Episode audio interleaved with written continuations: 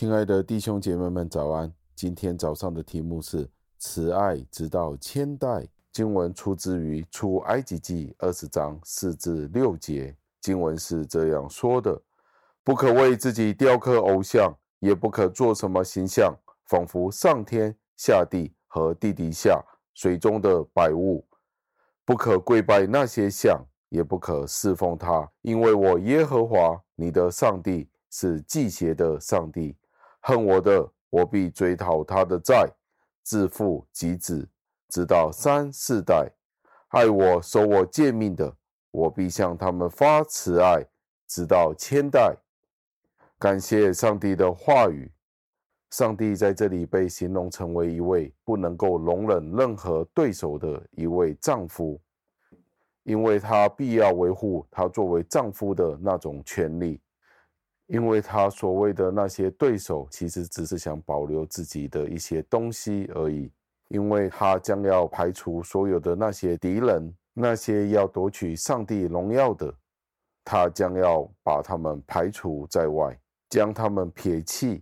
考虑到上帝与犹太人那神圣的契约，摩西在这里似乎是暗示。这是一种属灵婚姻的侵犯，就算是在这里是以一种威胁或者威逼作为一个开始，但是上帝其实是更喜爱怜悯，所以他用温柔去引导属于他的人回到他的身边，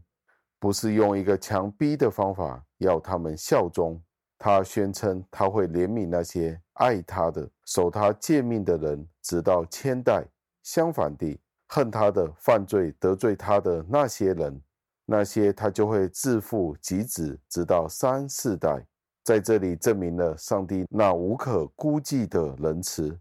因为上帝不介意将他自己与他的那些仆人们捆绑在一起。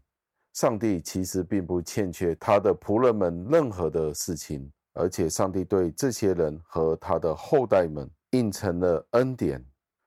但是，如果我们从这里来推断人是不是有功劳呢？那那我们就完全错了，因为上帝并没有说他会忠于，他会公正的去对待，因为上帝并没有说他会忠于，他会公正的去对待那些守律法的人。相反的，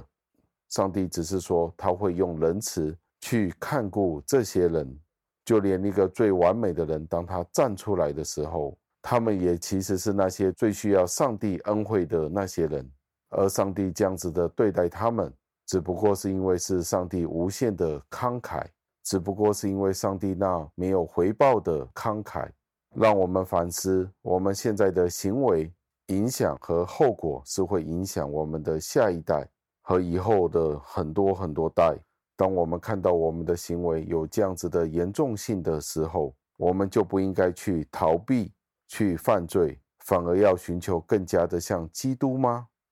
今天我们有什么具体的方法去行出这一点呢？让我们一起祷告，亲爱的恩主，我们再一次的感谢您，因为您自己的慈爱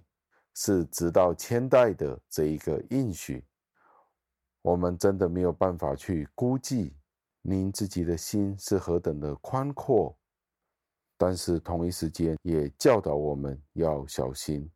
不要犯罪得罪了您，帮助我们时常的警醒，